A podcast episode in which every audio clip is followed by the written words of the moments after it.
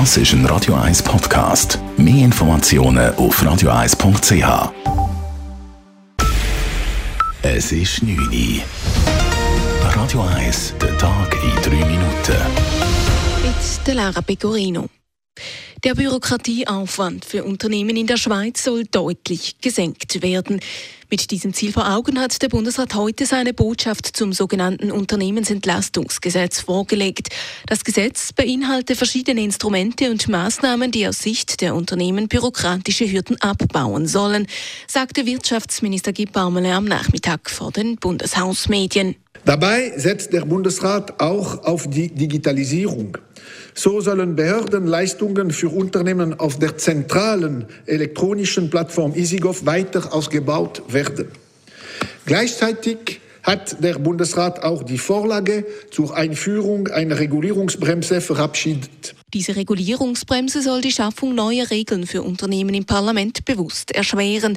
Die Idee dazu stammt von der FDP, ist aber stark umstritten. Als nächstes geht die Vorlage nun ins Parlament.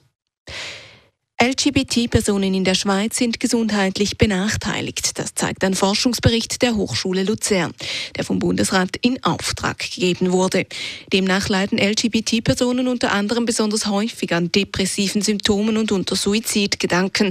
Und auch Tabak und Alkohol werden häufiger konsumiert. Der Bund will deshalb unterschiedliche Maßnahmen prüfen. Grund für die schlechtere Gesundheit sind gemäß dem Bericht etwa die häufigeren Diskriminierungserfahrungen von LGBT. Personen. Der Kanton Zürich belässt mehr Wasser im Zürichsee als üblich, und zwar als Folge der drohenden Strommangellage im Winter.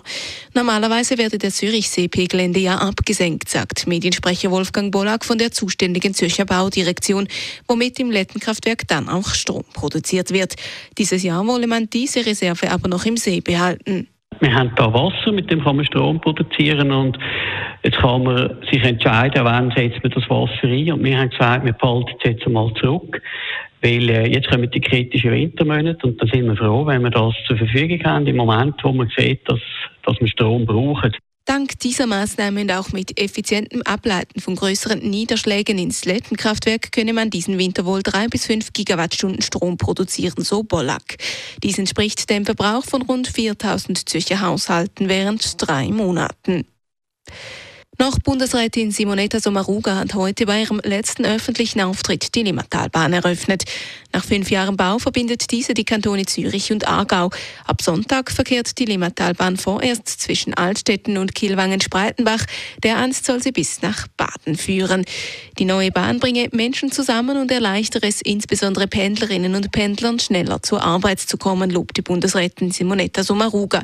Besonders in Zürich erntete das Projekt aber auch viel Kritik. Hier musste aufgrund von Referenten zweimal über die Limmatalbahn abgestimmt werden.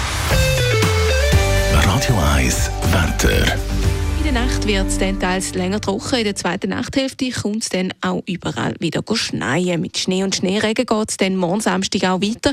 Im Verlauf von Neuntag wird es dann aber vor allem im Flachland wieder trockener. Temperaturen am Morgen bei um die 1 Grad.